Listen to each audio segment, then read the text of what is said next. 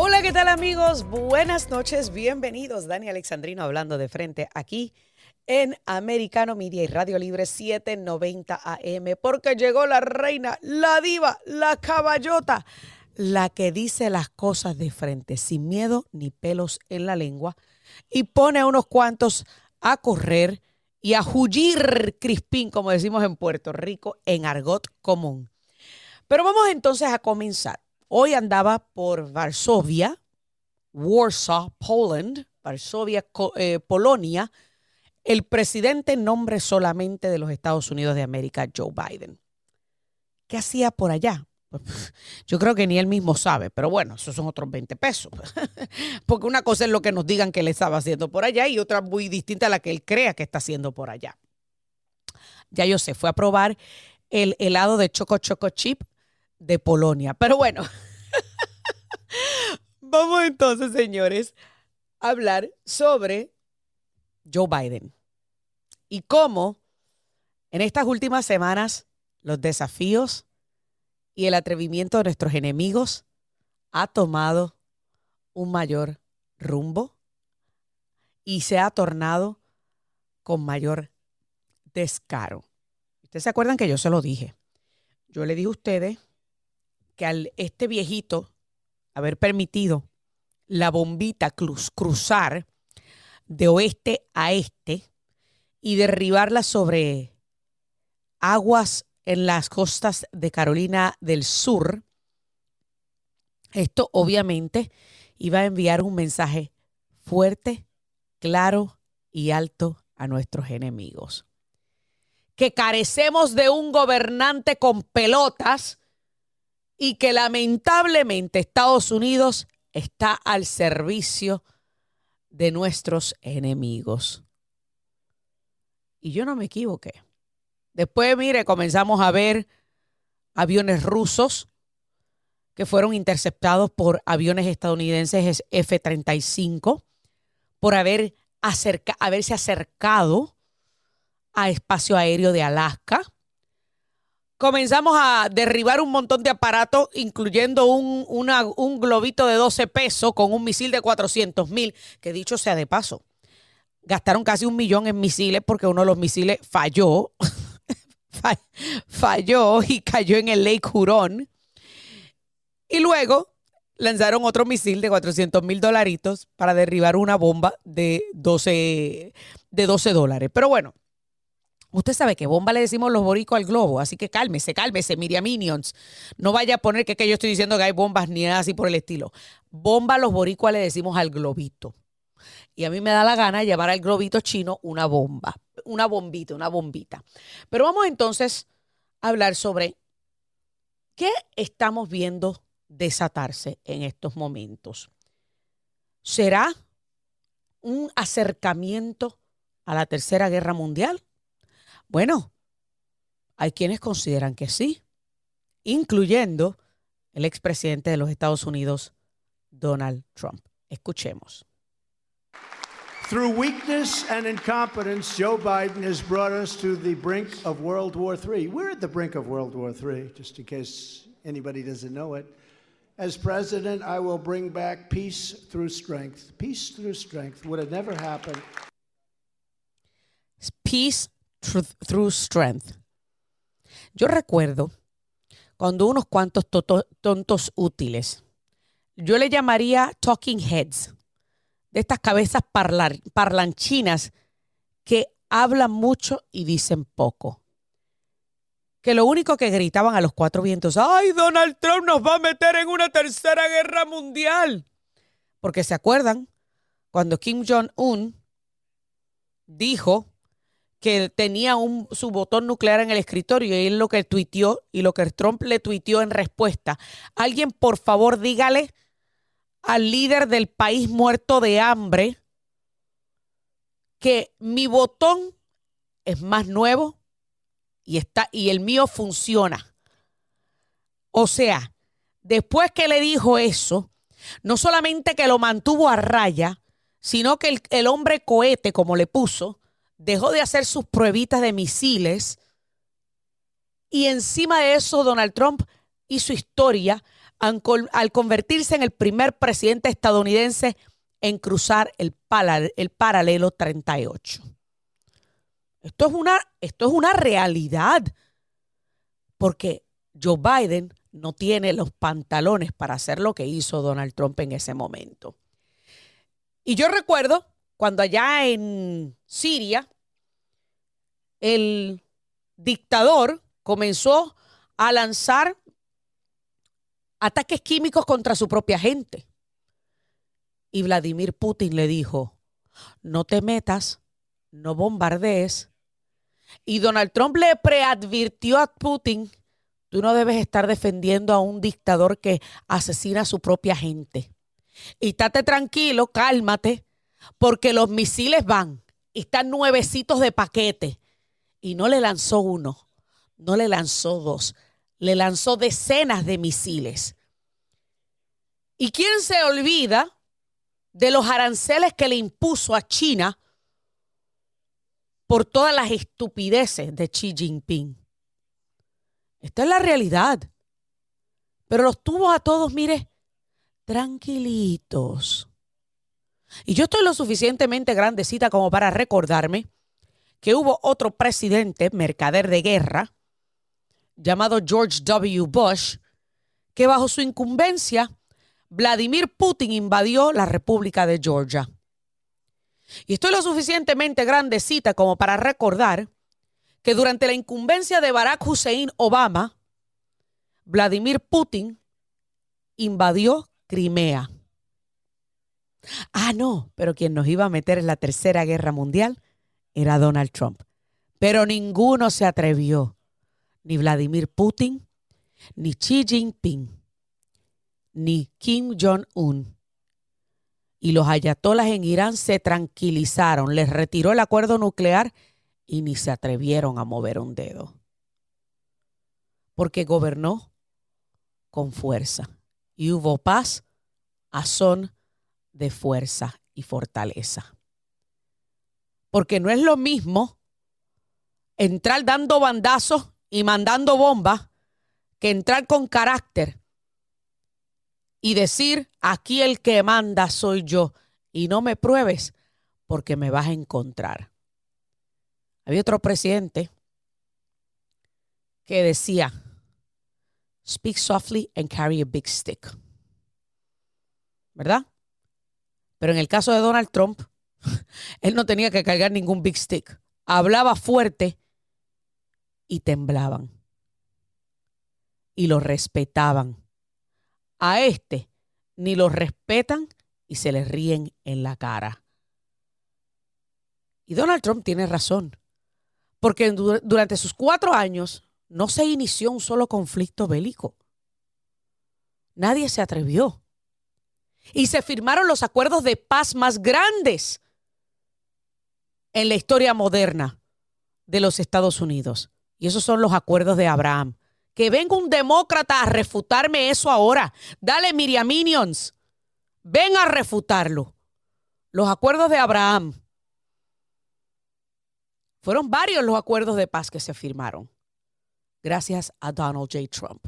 Pero ahora el mundo arde en llamas y este payaso que tenemos por presidente sigue por ahí caminando, mire, shuffling the feet, arrastrando sus pies, demostrando la debilidad que tenemos en el país. Me dicen que tengo eh, llamadas en línea telefónica.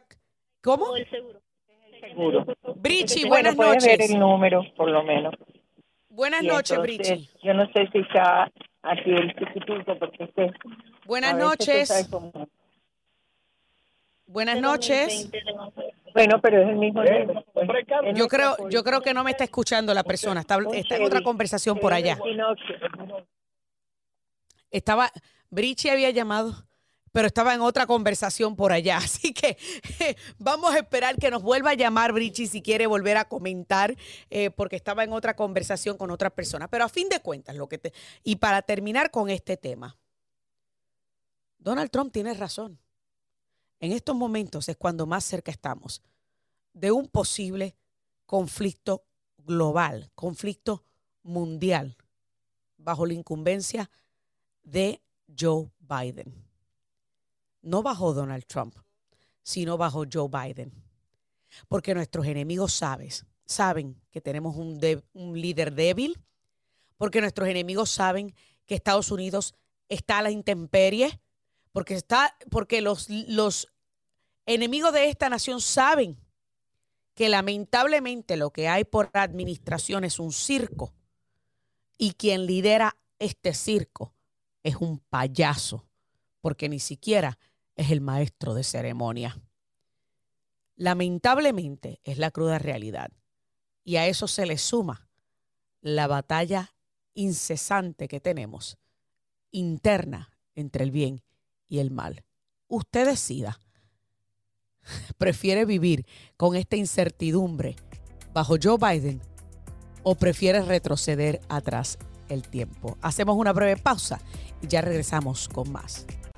Amigos, continuamos aquí, Dani Alexandrino, hablando de frente a través de Americano Media y Radio Libre 790 AM. Gracias a cada uno de ustedes por decir presente en esta conversación. Y bueno, entre los tantos caos que tiene Joe Biden en este país, existe el caos de la frontera sur, el caos de la inmigración ilegal, que claro, según él o según su administración, la frontera está cerrada, no hay ningún problema, todo está pitches en cream.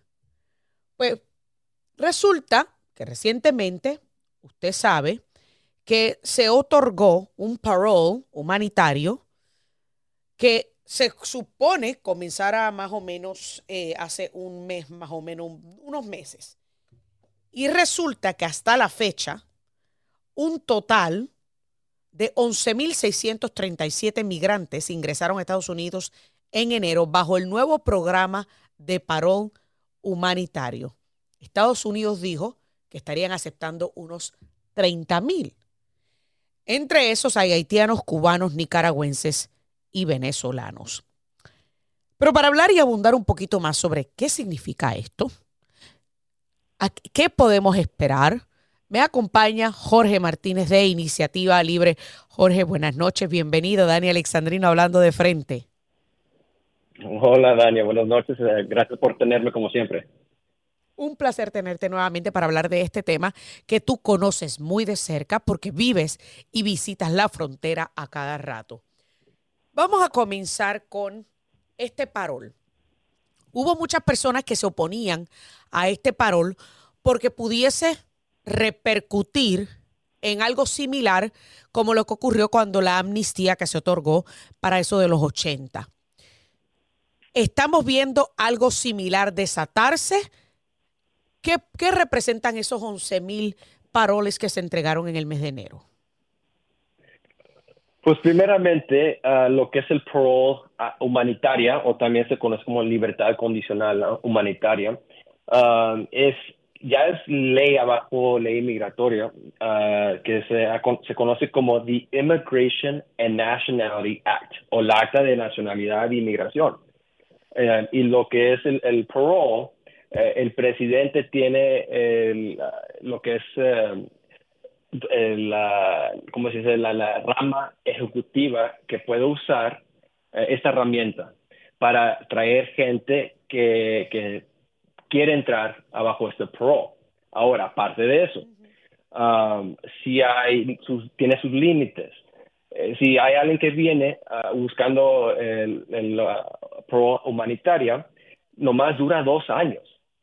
Y, y es por caso a caso pues los conservadores lo ven caso por caso y los liberales lo ven que debe ser más programático, algo que es igual para todos que están buscando llegar aquí en este caso. Ah, entonces, hay, hay, mucho de hablar con esto, pero eso es un pedazo. Ok, pero vamos por parte. ¿Cómo se parece esto a un TPS y cómo se diferencia esto de un TPS? Y pues TPS o Temporary uh, Permanent Status es también temporal ah, y también dado a, otros ah, países ah, como Venezuela.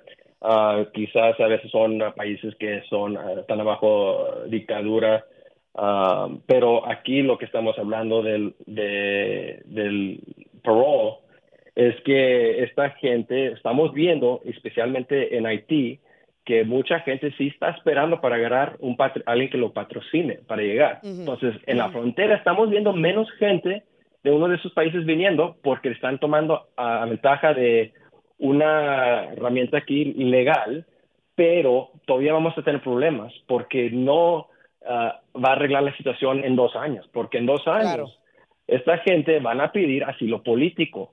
Y ahorita asilo político, un caso se está tardando cuatro años y medio hasta que pues, lo escuche. O sea que estaríamos viendo toda esta gente que se le va a vencer esta protección como el TPS, eh, que a fin de cuentas van a terminar quedándose aquí más tiempo de la cuenta, permaneciendo y viviendo bajo la, eh, bajo la, oscuridad, también viviendo de manera ilegal, porque se le va a van a solicitar eh, el asilo y de repente quizás no se le va a atender el caso, no se les renueva el parole y, se quedan aquí porque pues hasta que sean deportados si es que los encuentra. ¿Me equivoco? Ah, es correctamente, eh, estás bien ahí y, y entonces estamos viendo que algo está roto con nuestro sistema migratorio. Entonces, ¿qué necesita pasar? Eh, el presidente Biden ah, lo hizo mal, no debe de andar haciendo este programa nuevo, aunque sí puede legalmente. Lo que debe hacer es ah, arreglar eh, las avenidas en cómo la gente puede llegar aquí para que no haya eso donde quizás no van a estar aquí legalmente después que tuvieron permiso de venir legalmente. Y el Congreso tiene eh, la autoridad ahí de crear leyes, um, que, la iniciativa libre también ya ha estado atrás de una de sus leyes para arreglar esto. Claro, y, y yo, yo estoy aquí haciendo los números, Jorge. Y si están permitiendo 30 mil personas por mes, son 12 meses que tiene el año. Estamos hablando de 360 mil personas al país. Eso encima de los casi 6 millones que ingresaron al país ya de manera ilegal. Eso es un montón de gente. Sí, sí es, y, ah, pero abajo la ley también debemos saber que pues ahorita pueden tomar a ventaja de eso, porque lo están dejando. Ah, pero no, no va a arreglar la situación aquí. Entonces, eh, eh, por un lado, está ayudando a la frontera, pero no arregla lo que es uh, los trabajadores, la gente que sí de veramente quiere venir aquí a trabajar aquí.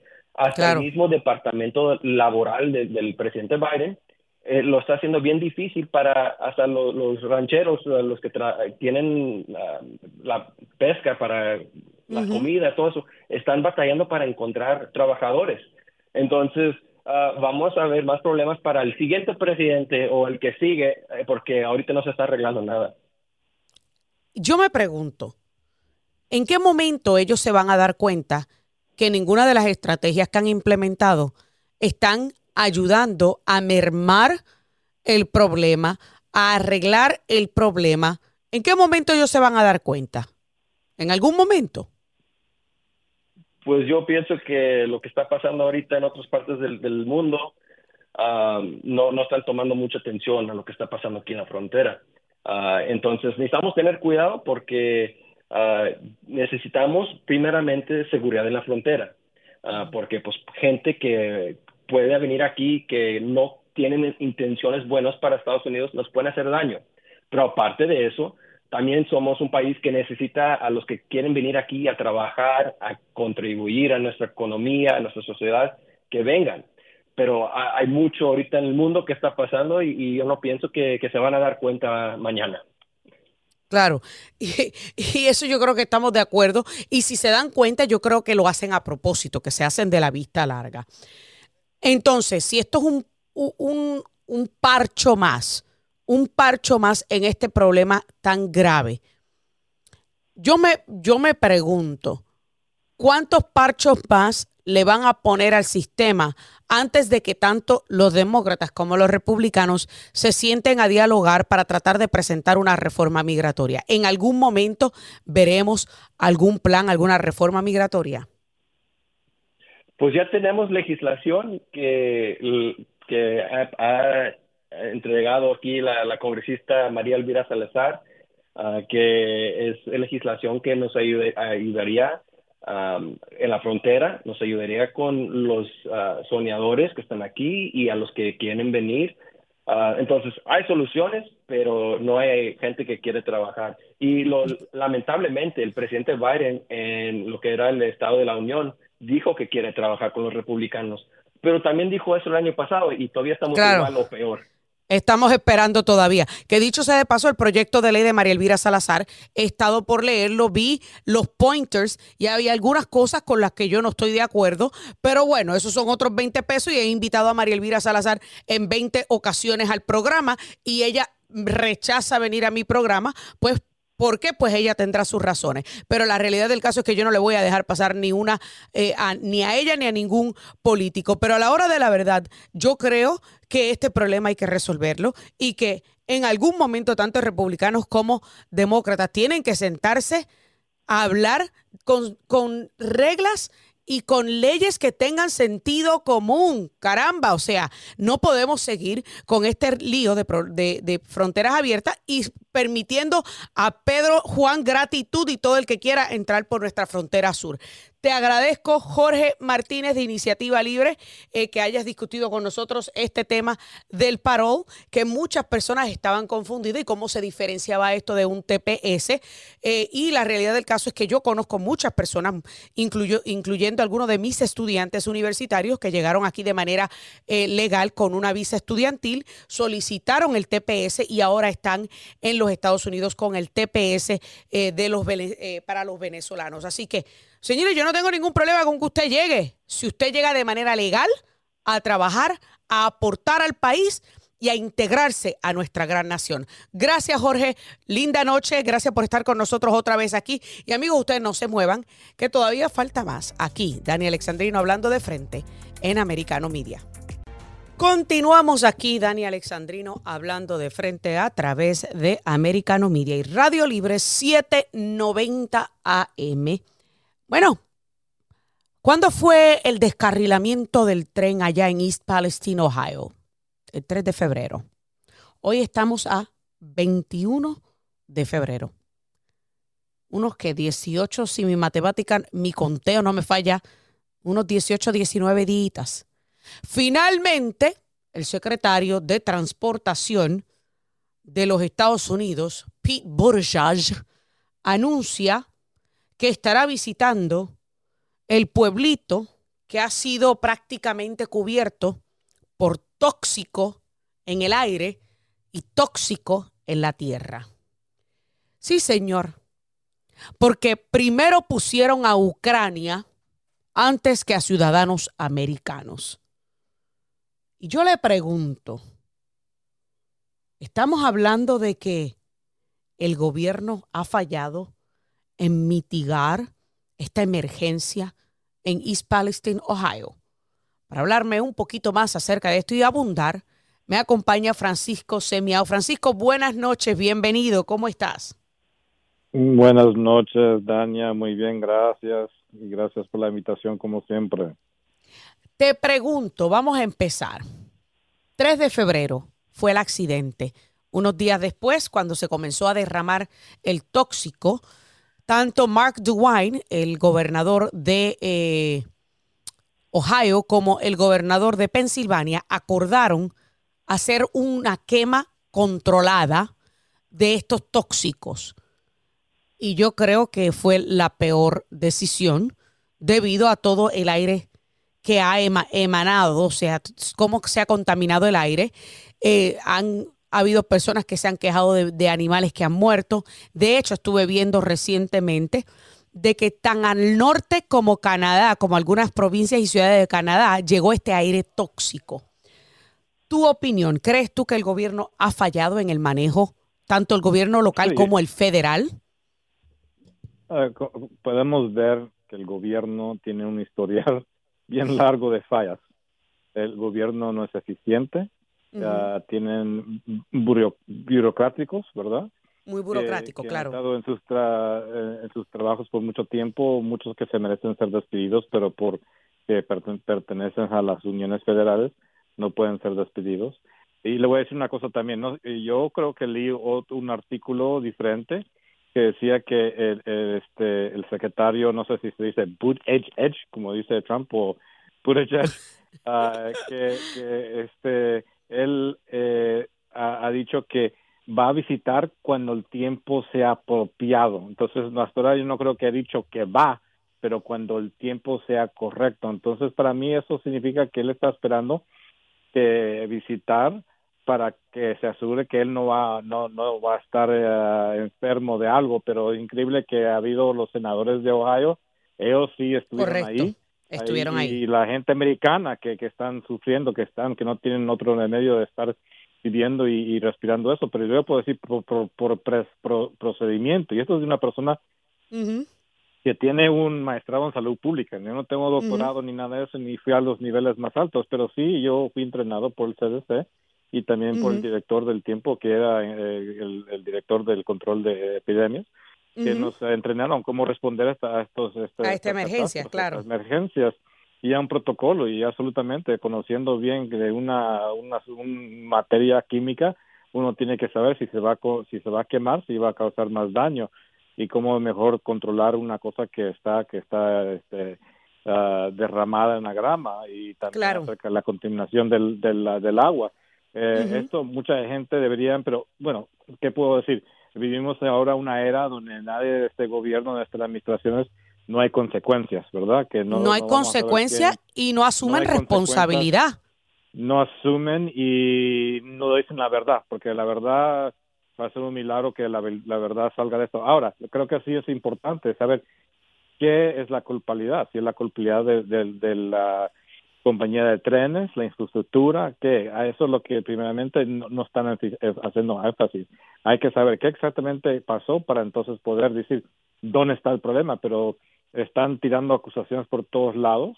Uh, pero sí sé que, que por lo menos este la, la, administración ah, le ha dicho a la compañía de trenes que ellos van a tener que ser responsables por el pago para la limpieza. Claro, y una de las cosas que ha pasado a raíz de este de, eh, eh, descarrilamiento, se han descarrilado varios trenes después de esto, y eso lleva a uno a pensar qué está pasando en los Estados Unidos. Sí, es importante eh, investigar porque, de nuevo, tantos tan tan pronto y cerca de cada eh, evento, ah, yo no quiero tampoco ser, eh, como dice, un, teorista de conspiraciones, pero es importante ver que, que si es una... Hay agentes en este país que están tratando de causar daño y situaciones caóticas, pero también es importante ver la infraestructura, igual como hace años que tuvimos la misma situación con los puentes, que uno dice, a cierto punto llegó y dice, bueno, yo no quiero pasar sobre ni un puente porque están reportando que muchas de las infraestructuras de puentes en Estados Unidos uh, tienen este, muchas fallas y están débiles. Entonces hay que saber ahora inmediatamente que si es algo que, que es por falta de mantenimiento de estas compañías o por los que, los que mantienen esta, estos carriles, que, que hay que inmediatamente hacer algo. Claro, que dicho sea de paso, hoy se descarriló unos en Nebraska y la semana pasada uno en Michigan y otro en eh, este, cerca de Detroit y hubo otro más eh, que no recuerdo exactamente. O sea que estamos hablando de varios descarrilamientos, también varias fábricas que se han quemado en Estados Unidos y yo me pregunto, ¿dónde están las autoridades federales? Bueno, están, eh, bueno, están, están obviamente que están este, dando atenciones más importantes, a cosas más importantes como este eh, la educación de los niños y enseñándoles de la justicia social y que, eh, que, no se no hay definición para la mujer. Eso es mucho más importante. Y persiguiendo a los parientes haciendo persecuciones a los parientes que están interesados de lo que están aprendiendo en la escuela los niños porque ellos son terroristas obviamente. Esto es más importante que estar buscando y investigando lo que está pasando ah, con estos eh, estas situaciones Estamos, estamos viviendo en un momento incomprensible, Francisco, según tú. O sea, eh, eh, eh, es, es realmente creíble todo lo que está ocurriendo, considerando todos estos descarrilamientos, el globo chino, este, considerando el problema de la frontera sur, considerando también el problema en Ucrania. ¿Qué es lo que está, cuál es el mensaje que Joe Biden pretende enviar al mundo con este caos? Bueno, yo, yo, yo siempre he dicho que, que, este, que el señor Biden no, no está, es un títere, eso solamente está, como dice, le dicen, tú tienes que ir acá y tienes que decir acá, hay otra gente que están manejando pero obviamente el mensaje que, que se está viendo que es, eh, es un, un grupo este, bien elitista de izquierdistas que están llevando este país a la ruina. Uh, no sé qué, qué es lo que ellos, este, creo que lo que están tratando de hacer es cambiar la cultura de este país y, y, algo bien similar a lo que dijo Obama cuando tomó este cargo de este país, que quiere fundamentalmente cambiar eh, este, este país.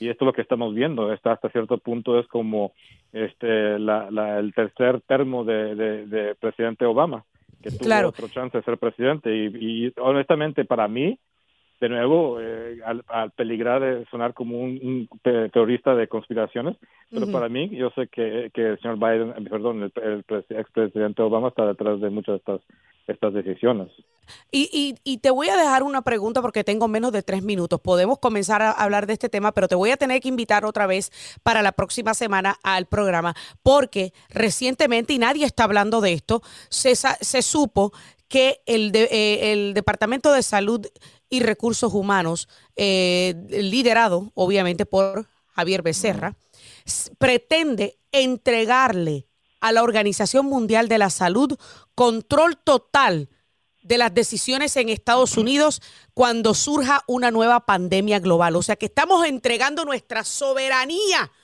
que si hay otra pandemia, la Organización Mundial de la Salud estaría tomando las decisiones de si cierra el país, de este, los mandatos de vacuna, de este, la persecución y la investigación a ciudadanos americanos. O sea, yo tengo el borrador conmigo y si quieres te lo voy a hacer llegar porque me gustaría que tú leas ese borrador porque se supone que el 27 de febrero se esté firmando este acuerdo y eh, nuevamente estamos demostrando donde un burócrata está tomando decisiones, un burócrata porque ni tú ni yo votamos, No, tomando no decisiones importantes. Correcto. No, y el Congreso debería sacarlo, deberían hacer una encue- una un este impeachment de este señor y sacarlo de esa posición si pueden, porque está traicionando 100% a la promesa, al juramento que hizo al tomar su posición de proteger este país y no lo están haciendo, están traicionando este país, este el señor Becerra y igual como el señor que está encargado de el departamento este de seguridad. O sea, que de Mallorca, de seguridad interna de los Estados Unidos. Mallorca, son una ver- exacto, exacto. Sí, Mallorca. Son una, Una vergüenza, vergüenza. los dos. Una vergüenza llamarlos hispanos a ambos. Realmente te, eh, te quiero enviar ese borrador y, y prométeme que vas a leer el borrador y luego te tengo nuevamente aquí en el programa porque yo quiero que abundemos sobre este tema que nadie está tocando, que, se- que es para el 27 de febrero. Gracias, Francisco Semiao, por siempre poner estos temas de gracias salud pública en contexto. Hacemos una breve pausa y ya regresamos con la recta final del programa. why do we even have to have this conversation? It seems so basic that God created man and woman, and they have their roles, they have their talents, they have their places. And so, why we want to ruin women's and girls' sports with what's going on is just a disservice.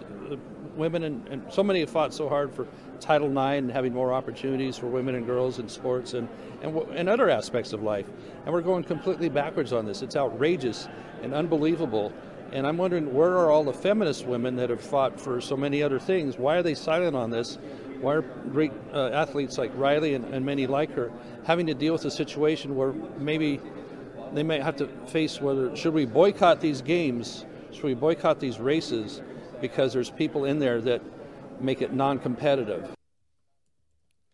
Bueno, ahí ustedes escucharon algunos padres quejándose sobre esta decisión eh, de la administración de Joe Biden de añadir un reglamento a las enmiendas del título 9 para incluir, escuche bien, para incluir en el título 9 a los transgéneros en la en el renglón protegido de discriminación por sexo. Ahora bien, yo le voy a decir a usted una cosa, señores, y yo voy a hablar usando una experiencia personal.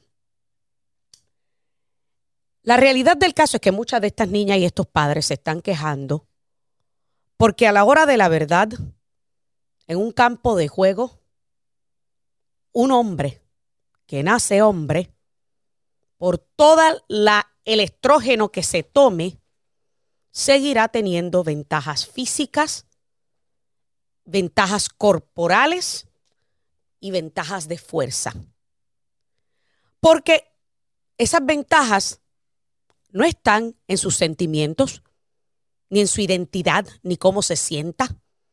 Están en su biología, están en su genética. ¿Y cómo yo sé esto? Pues mire, y aquí le voy a contar algo que no he contado, algo muy personal. Y es que, y aprovecho para darles una noticia, que estoy esperando un bebé. Mi esposo y yo estamos esperando un bebé. Y nos enteramos recientemente que vamos a tener un varoncito. Y nos enteramos mediante prueba de sangre. Porque la ciencia está tan avanzada hoy día que ya no hay que esperar a la semana número 20 para que el sonograma detecte si el bebé tiene un winino o si no tiene un winino. Y así poder saber si es varoncito o es hembra. Entonces, cuando estoy leyendo los resultados, dice Y chromosome detected. Cromosoma Y detectado. Esto sucede cuando el feto es masculino. Así lo explica los resultados de los laboratorios. ¿Qué significa esto? Que cuando naces, cuando te creas, cuando te formas en el vientre de tu mamá, porque Dios así lo decide, tú tienes cromosomas doble X y eres hembra, o cromosomas X e Y y eres hombre. No hay más nada que buscar. Ahí no hay sentimiento que valga. Ahí no hay, ay, es que yo me siento tal o cual cosa. Y de hecho, cuando nos hicieron el primer sonograma, la primera cosa que dijo la enfermera, este bebé es un poquito más grande de lo que se supone sea para este tiempo. Uno de los principales indicios que pudiese ser varón. ¿Por qué? Porque el hombre naturalmente tiene ciertas ventajas sobre una mujer. Y aunque se corte el winino, aunque se tome media botella de estrógeno, seguirá teniendo ventaja física sobre una mujer. Y cuando el título 9 se aprobó en 1972, llamado el Education Amendments of 1972, fue con la intención de prohibir la discriminación basada en sexo en cualquier escuela y programa de educación que recibe fondos del gobierno federal haciendo fondos permanentes disponibles para dependencias y deportes de mujeres. Y gracias al título 9, miles de mujeres han logrado becas para educación superior. Gracias al título 9 aumentó la cantidad de mujeres que decidieron optar por una educación universitaria. Gracias al título 9 disminuyó grandemente la tasa de embarazos en la adolescencia. Pero ahora, la administración que se canta, la más defensora de la mujer, viene a discriminar precisamente contra las que por ellas fue que se creó el título 9, para que nadie pudiese discriminar por ellas cuando querían ingresar en algún deporte, para que pudieran competir de tú a tú y ahora tú me vas a decir a mí que tenemos que soportar y aceptar que una niña que es excelente nadadora o una niña que es excelente atleta de pista y campo tenga que ver su sueño tronchado de ganarse una beca universitaria porque un hombre que era como máximo mediocre entre los hombres, ahora de repente dice que se siente nena empieza a tomar estrógeno y viene y le quita a esa nena la oportunidad de ganarse una beca basada en su excelencia atlética, porque vino un hombre a desplazarla de ese lugar. Pero nosotros tenemos que aceptar eso, ¿verdad? Nosotros tenemos que aceptar esa ridiculez. Y se lo está diciendo una mujer que está esperando un varón y que va a defender a su hijo con diente, uñas y espada. Pero al mismo tiempo le va a enseñar los valores y los principios. Y a mí no me importa cómo tú te sientas. Vivimos en un país libre y si te quieres sentir unicornio, siéntete unicornio. Estás en todo tu derecho a sentirte unicornio, pero a mí tú no me puedes obligar a decir y a aceptar que tú eres un unicornio porque los unicornios no existen. De la misma forma que por más mujer que tú te sientas, el día que te mueras, cuando te hagan prueba de ADN y una prueba genética, tu cromosoma seguirá siendo X e Y, como las de mi hijo. Así de sencillo. Entonces tú me vas a venir a decir a mí que nosotros tenemos que aceptar estas barbaridades de este gobierno chapucero, que no solamente pretende aceptar, justificar, impulsar y promover la mutilación de menores de edad para que transicionen de género, sino que también ahora tenemos que aceptar la usurpación de mujeres y de niñas que han luchado por tantos años para lograr igualdad. Porque a la hora de la verdad, el que se le den estas mismas oportunidades, compitiendo de tú a tú con otras niñas, no es lo mismo que compitiendo de tú a tú con otros niños. Así de sencillo. Porque el hombre siempre tendrá ventajas físicas, el hombre siempre tendrá superioridad fisiológica a la mujer. Hay que simplemente prestar atención a la ciencia, pero nuevamente el partido y la administración que tanto se jacta y se llena la boca hablando de ciencia, son los primeros que la desafían todos los días. Porque un hombre, por más que se corte el winino, se ponga implantes de bubi, se ponga peluca o se deje crecer el pelo, se maquille, se ponga tacones, nunca será una mujer. Porque ni tiene ovarios, ni tiene útero, y jamás y nunca tendrá la ventaja de poder llevar otro ser en su vientre. Así que no, no tenemos por qué aceptar esta burda y descarada asalto a las mujeres en este país. Se me acabó el tiempo, que Dios me los bendiga y hasta la próxima. Muchas felicidades, mamá. Que disfrutes tu día y que comience la fiesta.